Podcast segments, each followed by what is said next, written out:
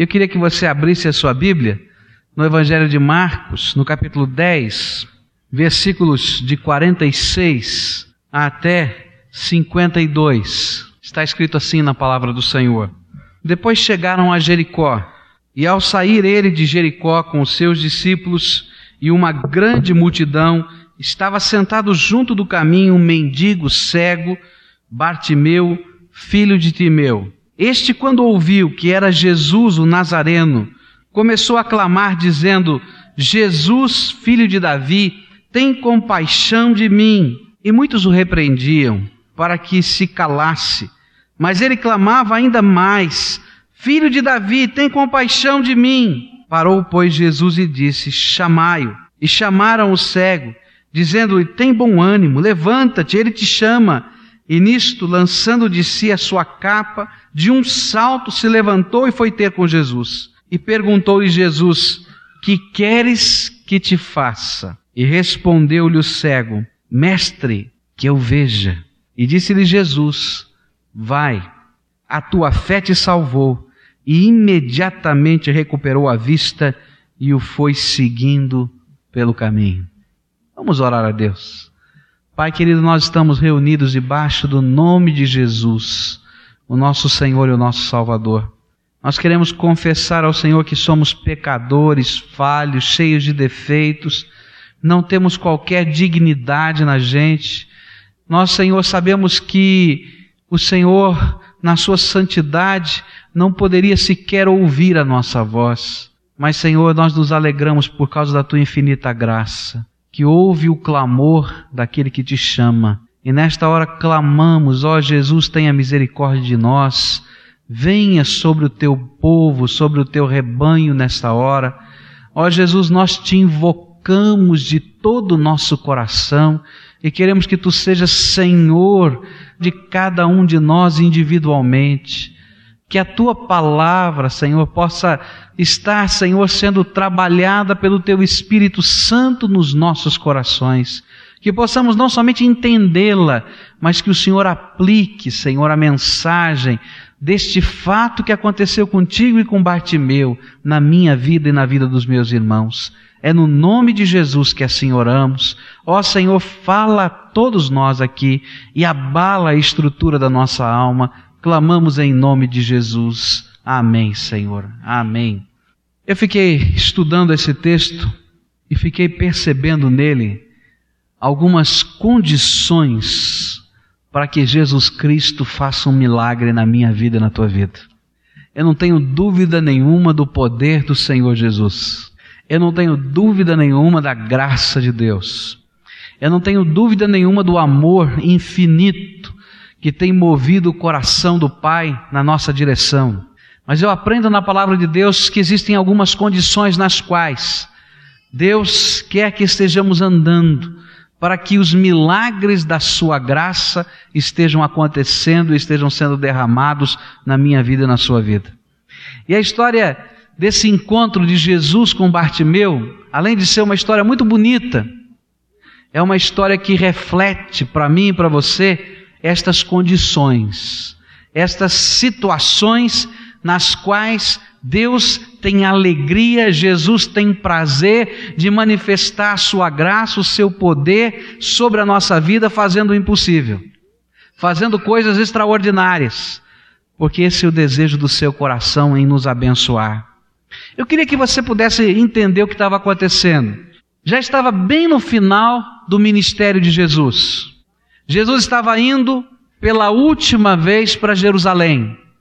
Era a ocasião da Páscoa, onde as pessoas peregrinavam de vários lugares diferentes da Palestina para irem à cidade de Jerusalém celebrar a Páscoa. E ele já estava bem perto da cidade de Jerusalém. Ele estava mais ou menos 25 quilômetros daquela cidade. A lei dos judeus estabelecia que todo homem maior de 12 anos que vivesse num raio em torno de 25 quilômetros da cidade de Jerusalém estava obrigado a assistir à festa da Páscoa. Então você pode imaginar quantas pessoas já estavam caminhando na, na direção da cidade de Jerusalém, como aquelas ruas, aquelas estradas poeirentas, já estavam começando a ficar cheias de peregrinos e uma grande romaria estava indo na direção da cidade de Jerusalém. Jesus havia chegado no dia anterior à cidade de Jericó.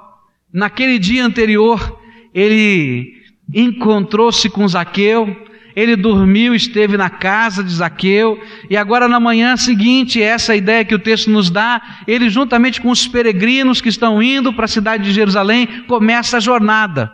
Está caminhando.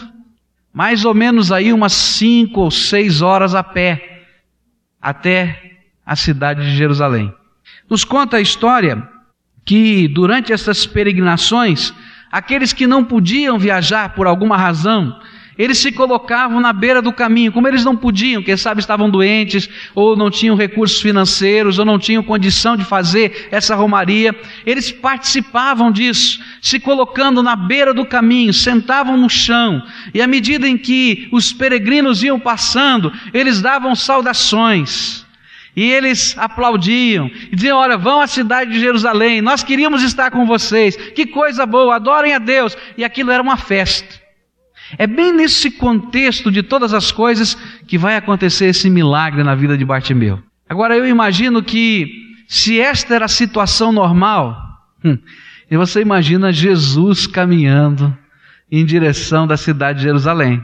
Com certeza muita gente começou a esperar: olha, Jesus está vindo aí, vamos andar junto.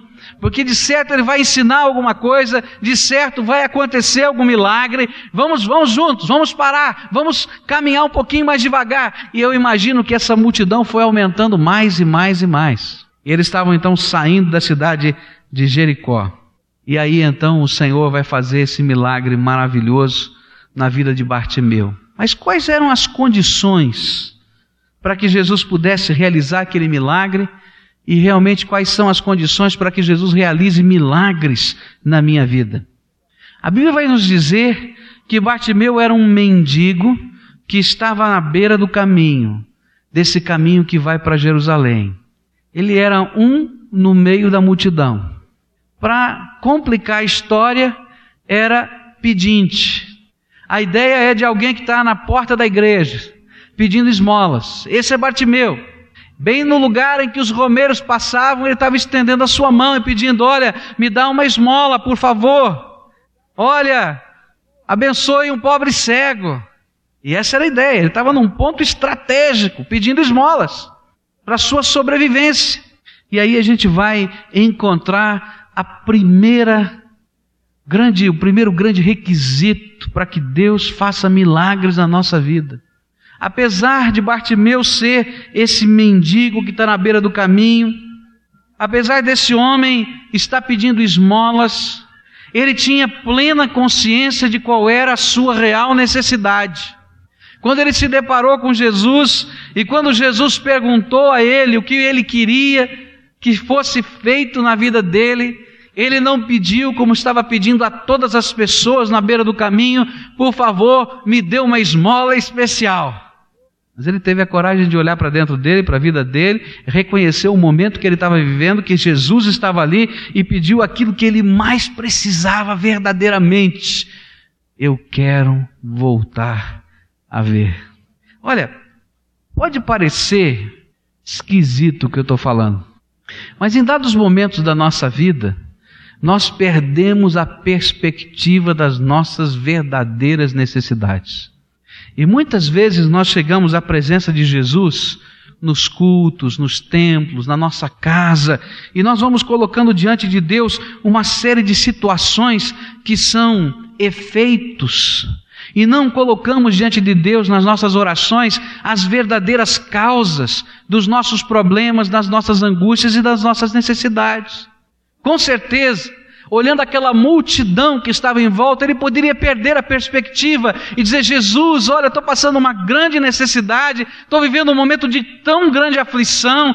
E você poderia dizer a essa multidão que anda contigo que pelo menos uma moedinha me entregue e eu estarei suprido. Mas quando ele se encontra com Jesus, ele vai direto no ponto da sua real necessidade Eu quero ver. Eu preciso ver. Porque se eu puder ver, eu vou voltar a trabalhar, eu vou voltar a minha, minha, vida e eu vou poder ganhar o meu sustento. A causa de estar mendigando na beira do caminho é porque eu não posso ver. Às vezes nós chegamos a Jesus com todas as coisas trocadas.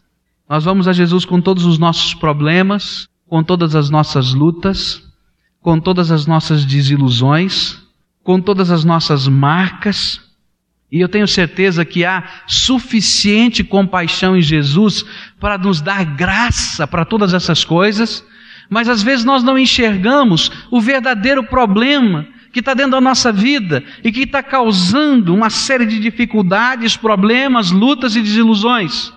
Que a gente vai sair dali, quem sabe, abençoado numa circunstância, mas vai continuar vivendo a mesma desgraça no dia seguinte, porque a gente não olhou para dentro do coração e não enxergou o nosso pecado, e não enxergou a nossa cegueira espiritual, e não enxergou a dureza do nosso coração, e não enxergou, quem sabe, valores que estão quebrados e distorcidos, que se resolvermos a circunstância de hoje, amanhã vai nos promover uma nova circunstância desastrosa. E às vezes chegamos diante de Deus, diante de Cristo, e dizemos: Senhor, nos ajuda mas não deixamos que Deus ajude no foco do problema, que é na realidade espiritual da nossa vida. A Bíblia vai dizer assim, Lamentações, capítulo 3, versículo 39, de que se queixa o homem? De que se queixa o homem? A não ser dos seus próprios pecados. Do que se queixa o homem? A não ser dos seus próprios pecados. Bartimeu era cego, mas ele tinha uma capacidade de ver incrível, porque ele podia olhar para dentro dele e enxergar a realidade da sua situação e crer e reconhecer que Jesus podia ser a esperança e a solução na vida dele. Eu tenho aprendido que milagres de Deus continuam acontecendo. Eu não tenho dúvida nenhuma disso que milagres de Deus continuam acontecendo e vão acontecer, porque Jesus é o mesmo ontem, hoje e será para sempre. Mas eu tenho aprendido que milagres especiais e maravilhosos que Deus quer fazer mexem primeiro com a estrutura da nossa vida. Antes dele mexer nas circunstâncias que são exteriores, passageiras da nossa vida, o grande interesse de Deus em Cristo Jesus é mexer na estrutura do teu coração, do teu pensamento, do teu dia a dia. É mexer lá na tua casa, na tua família. É mexer com coisas que talvez você ache que Deus não pode mexer, mas Ele quer mexer. Você é aquela pessoa intempestiva, aquela pessoa que tem tantos impropérios, palavrões na boca, que chega na sua casa com aquele temperamento super rude e está pisando em cima de todo mundo, antes de resolver o problema com o teu filho, que talvez esteja se envolvendo com drogas, Jesus quer resolver o teu temperamento que precisa ser acertado. Antes de mudar o coração da tua esposa, que quem sabe não consiga olhar para você mais nos olhos, ele tem que mexer na tua maneira de tratar a tua esposa. Porque às vezes a gente não é capaz de enxergar a realidade do problema que a gente está vivendo, que está dentro da gente. O que o Senhor quer mexer é com a tua atitude, com a tua palavra, com o teu modo de ser, com a tua vida, com aquilo que a gente vai aprender na Bíblia que é pecado, que é destruição, que é distorção. E Ele quer dizer: olha com realidade para a tua vida, porque antes que esse milagre que você está me pedindo se processe, eu tenho que consertar alguma coisa que está aí dentro do teu coração. Ele quer mexer na tua intransigência, Ele quer mexer nos teus erros, Ele quer mexer nos teus pecados. Ele quer mexer nas tuas amarguras para que haja cura completa na tua vida e na tua casa.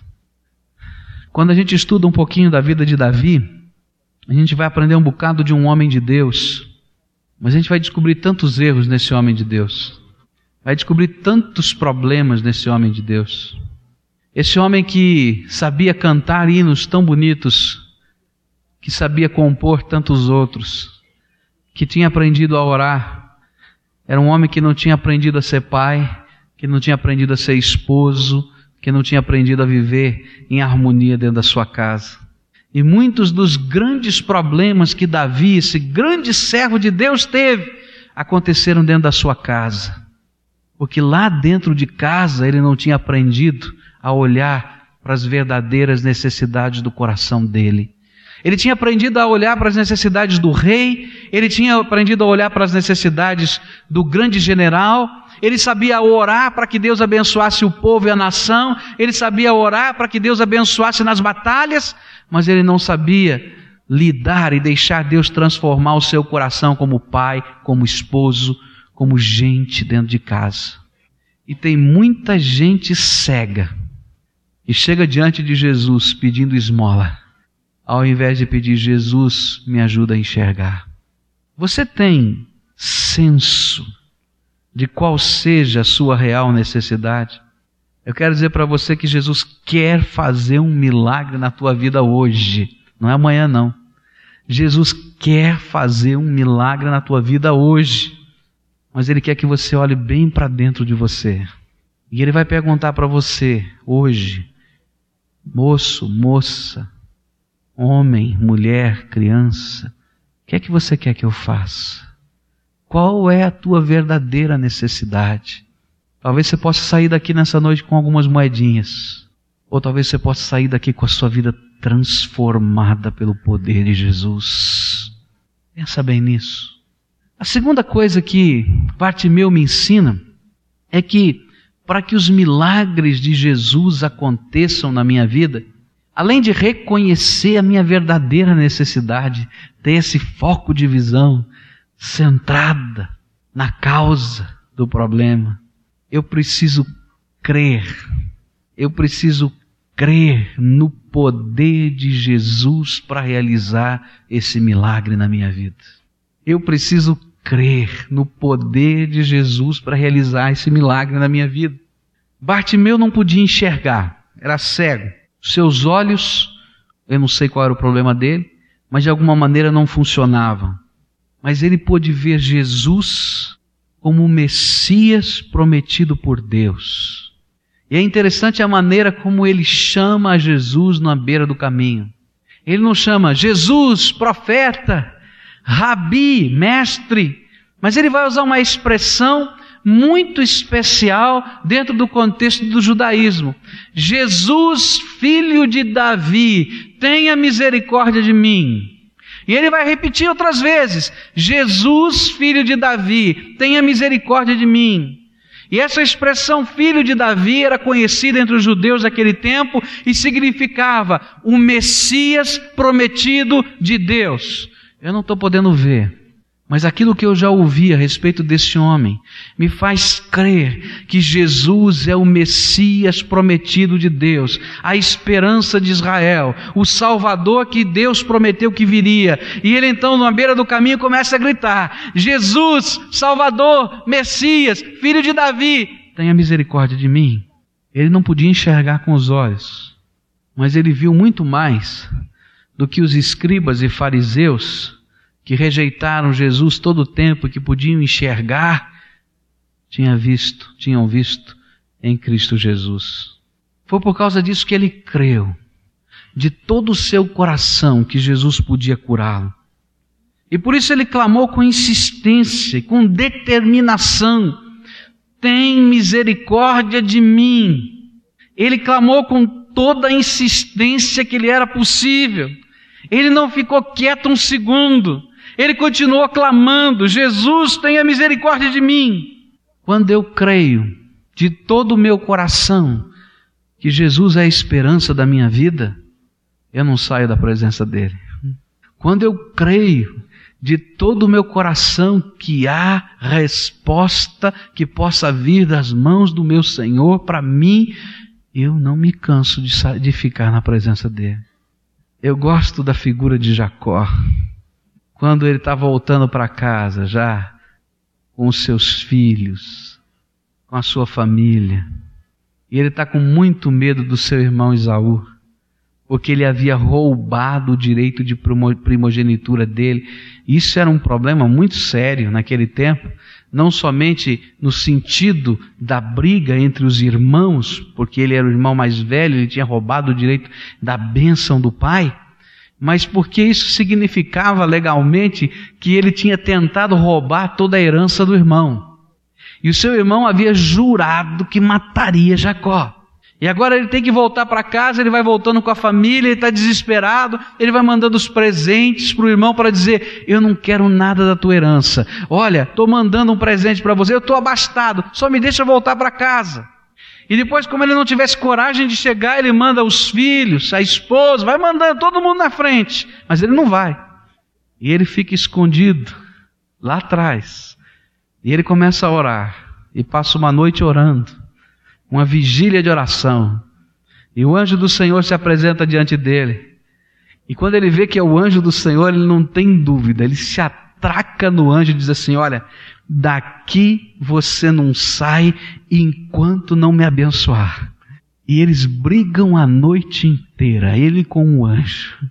Foi uma briga tão violenta, mas tão violenta, ele é segurando no anjo, que o anjo teve que tocar no nervo do quadril dele e ele vai mancar para o resto da vida.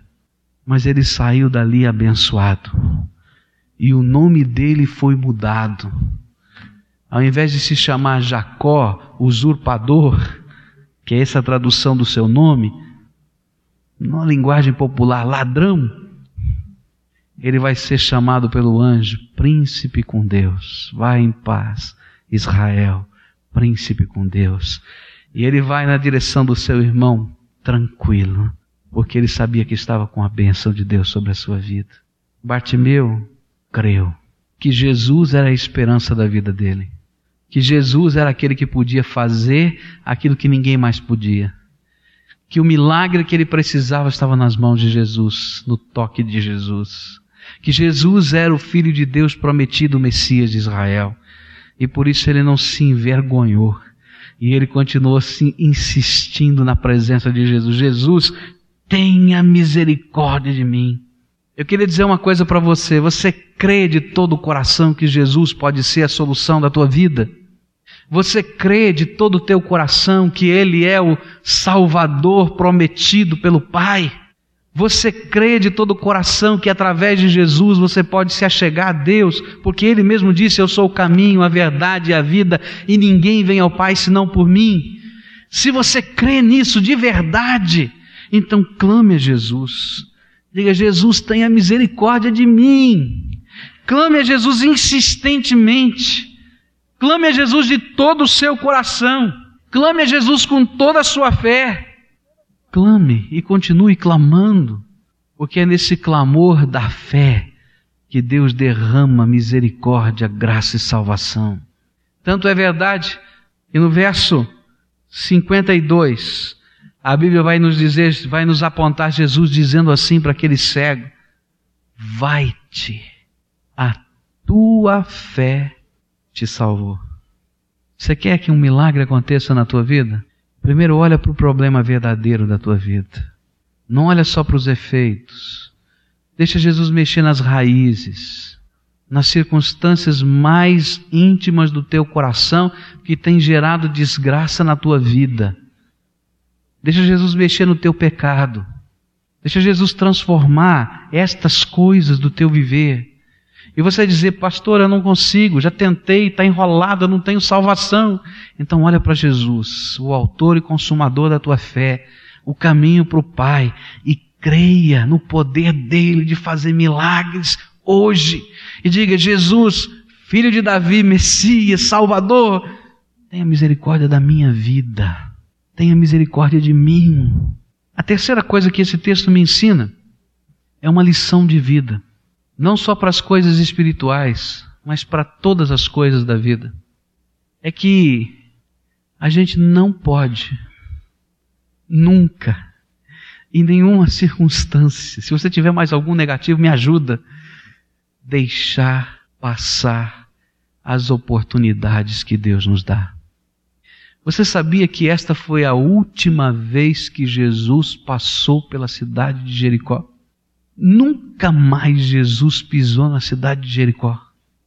Você sabia que uma semana depois, Jesus Cristo teria sido e foi crucificado, ressurreto, esteve com seus discípulos, mas nunca mais passou pela cidade de Jericó.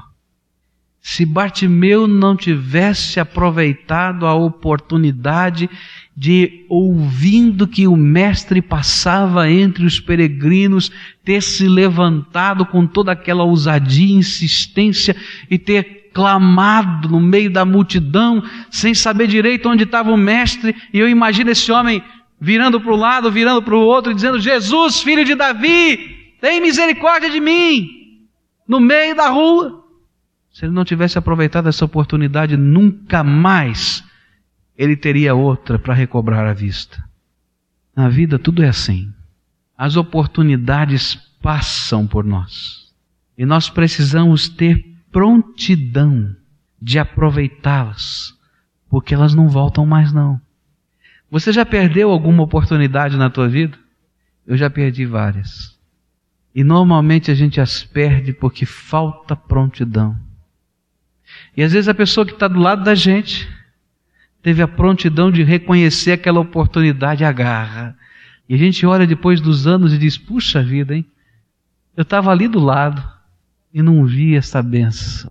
Às vezes a gente fica cego e não percebe o que Deus tem para nós e não aproveita as oportunidades da graça de Deus na vida da gente. Ou pior, às vezes a oportunidade é grande demais, é preciosa demais, é inestimável demais, e a gente, na hora, não percebe o valor daquelas oportunidades.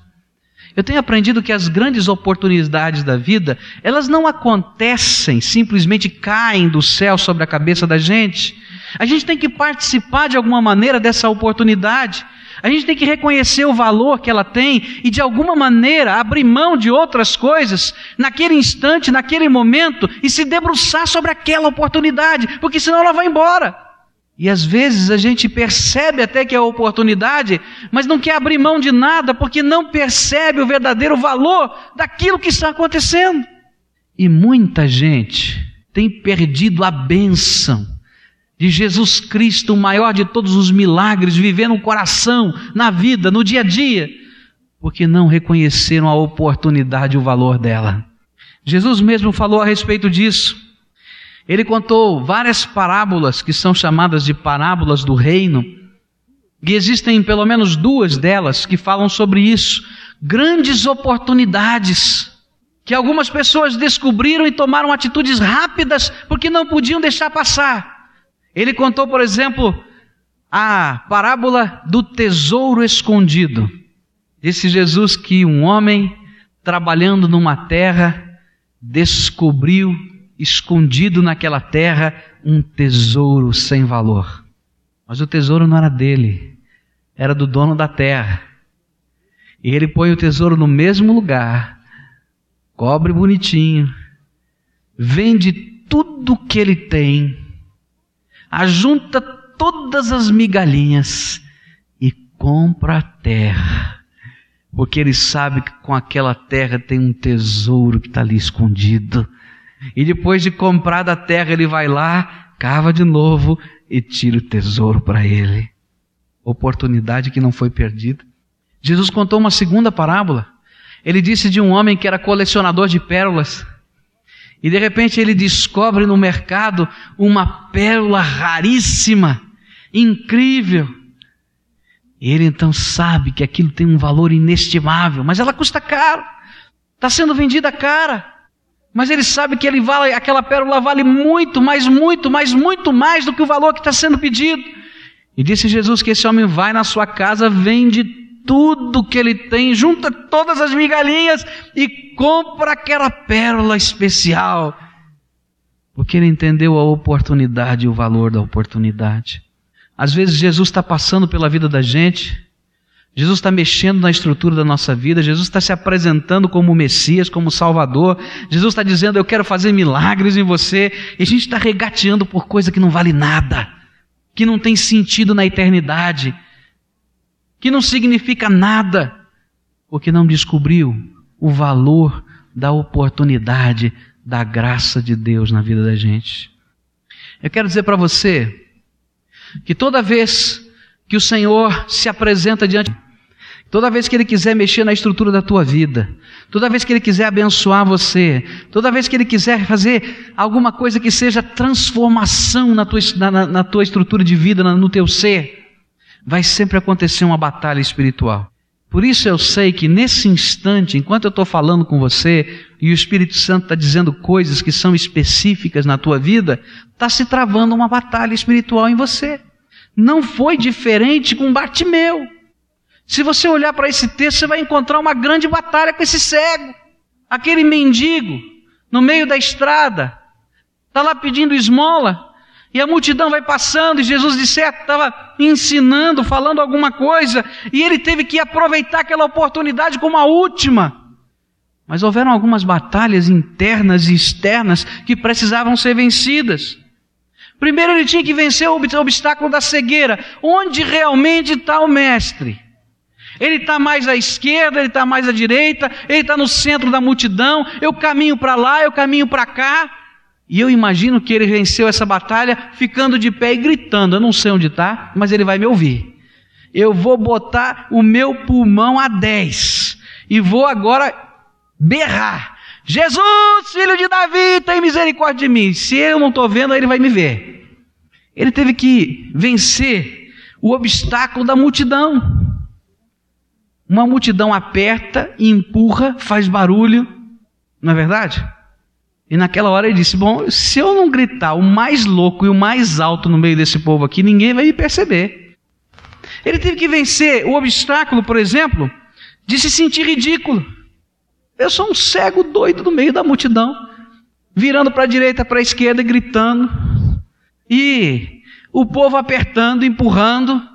Ô oh, cego doido, deixa a gente ouvir o que o mestre está falando. Senta aí, rapaz, continua pedindo tuas esmolas. Para com esse negócio.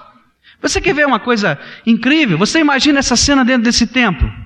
No meio do sermão entra alguém assim, cego, maltrapilho, pedinte, gritando: Jesus, filho de Davi, tem misericórdia de mim. Com certeza haveria um tumulto aqui dentro.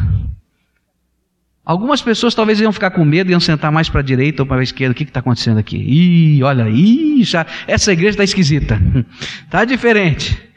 Eu sei que ia haver uma movimentação diaconal rapidinho. Os diáconos de plantão iam levantar e agora, pastor, o que, que a gente faz? Eu acho que até eu ia me perder. Ia ficar enroladinho aqui. Na verdade, eu me lembro de uma ocasião em que entrou na igreja um homem todo maltrapilho, todo rasgado e completamente bêbado. Completamente bêbado. E numa mensagem como essa, ele veio na hora do apelo, no meio do corredor, mas quase caindo assim, balançando. E aí, quando a gente foi orar junto com ele, ele disse: Pastor, eu quero conversar com o senhor. E eu tenho que confessar para você aí, falei, Ih, já ser enrolada essa conversa, né? O homem estava bêbado que só.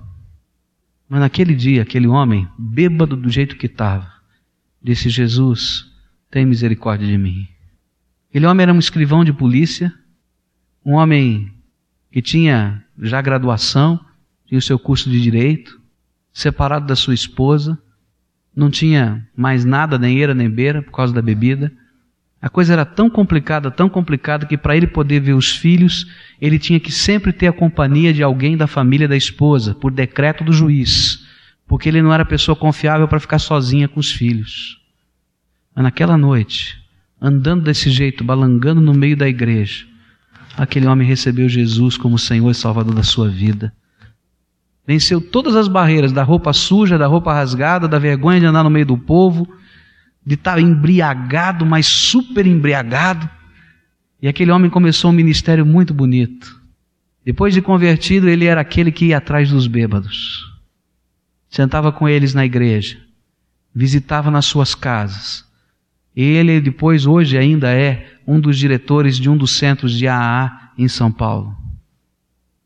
Tudo porque um dia ele teve a coragem de olhar para o seu pecado e ver em Jesus resposta e não perdeu a oportunidade. Bartimeu teve que vencer a crítica. Aí o texto nos diz que um monte de gente diz: fica quieto, rapaz, cala a boca, senta aí, para com isso. Olha, tudo isso tudo isso é para você entender que a oportunidade da graça de Deus está passando pela tua vida. Mais uma vez. E que existem obstáculos que estão se levantando agora. Mas se você é capaz de enxergar dentro de você a tua real necessidade, e se você é capaz de crer que Jesus é a esperança da tua vida, gruda em Jesus. E diga: não vou sair daqui hoje sem que Ele me abençoe, sem que Ele mude a minha vida, sem que o milagre do amor dele aconteça no meu coração, sem que eu seja tocado por essa graça. Eu preciso, eu quero. Jesus tenha misericórdia de mim. Jesus tenha misericórdia de mim. Tem uma outra cena aqui que me impressiona. Foi que quando, depois de todo esse alvoroço, Jesus escutou, ele diz: Vem, traz esse homem aqui que eu quero falar com ele. Bartimeu ouviu alguém dizer: Vai que o mestre está te chamando, vai por aqui, vem por aqui que o mestre está te chamando. E ele pega e larga a capa dele no meio da rua e vai embora. Um cego normalmente não larga lá nada pelo caminho, porque ele tem muita dificuldade de achar depois. Mas naquela hora que ele entendeu o que estava acontecendo, ele colocou o seu tudo no chão e disse: Eu quero ver Jesus. Eu quero ver Jesus. Eu quero ver Jesus. Eu quero ver Jesus. Tenha misericórdia de mim, eu quero ver. Será que você não tem deixado a oportunidade de Deus passar pela tua vida? O que é que está te amarrando? Será que vale tanto assim? Hoje Jesus quer fazer um milagre na tua vida, mas você precisa aproveitar a oportunidade que Ele está te dando. E para isso você vai ter que considerar Jesus de maior valor do que qualquer coisa na tua existência. A palavra de Deus diz assim: buscai primeiro o reino de Deus e a sua justiça, e todas as outras coisas vos serão acrescentadas. Tem que colocar o medo lá embaixo, preconceito, a vergonha, a cegueira espiritual os pecados aos pés de Jesus e dizer: Jesus, filho de Davi, tem misericórdia de mim e muda a minha vida. A última coisa que esse texto fala ao meu coração, eu consegui extrair dele para dividir com você, está no verso 52, depois do milagre. É a ideia de que o milagre não acabou ali, o milagre continuou. E houve um fato que faz com que esse milagre continue. Diz o verso 52: Disse-lhe Jesus: Vai, a tua fé te salvou, pode ir.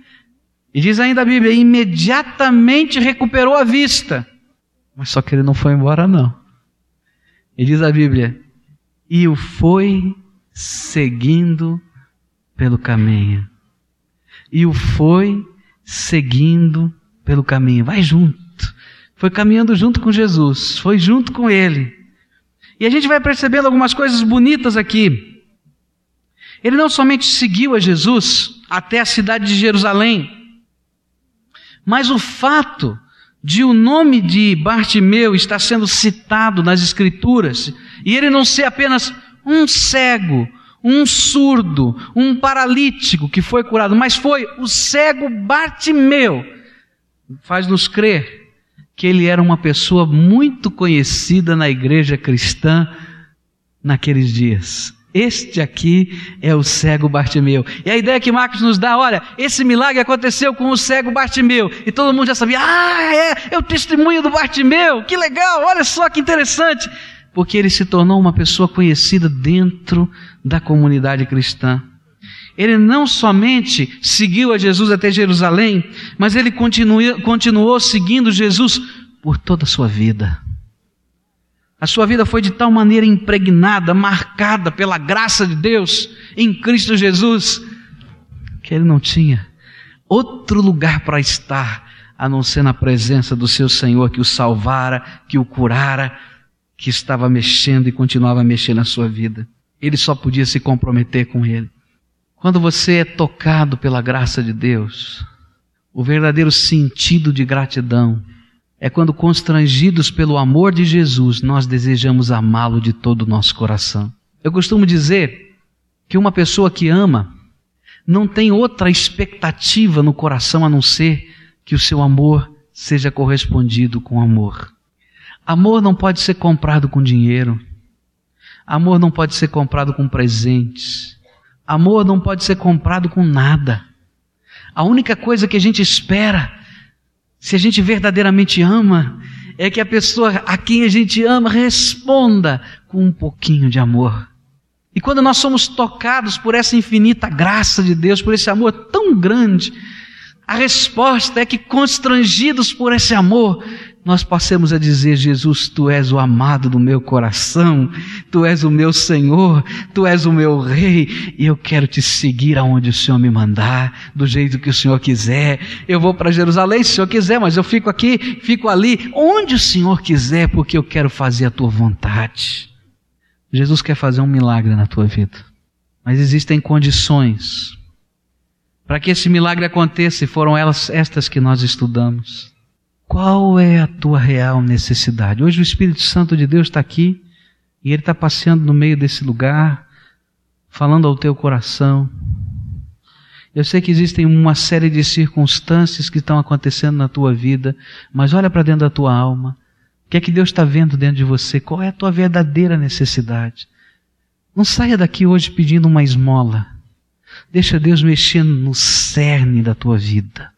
Deixa Ele abalar creia, mas creia de todo o teu coração que Jesus, o Salvador, o Messias prometido, é a única esperança da tua vida. Creia. E crendo, clama. E não perca a oportunidade de jeito nenhum. Não deixa ela passar. Agarra e diz: Jesus é comigo, o Senhor falou comigo hoje, eu senti o toque do teu Espírito na minha vida, eu não vou deixar passar. Senhor, faz essa obra na minha vida, no meu coração. Isso aqui está impedindo, aquilo está impedindo, isso aqui. Mas olha, Senhor, hoje essas coisas não têm tanto valor assim, porque eu entendo que Tu és a pessoa mais importante, mais valorosa. Não tem nada mais valoroso, não existe sentido se o Senhor não estiver comigo. Estas coisas comparadas com a eternidade não valem nada.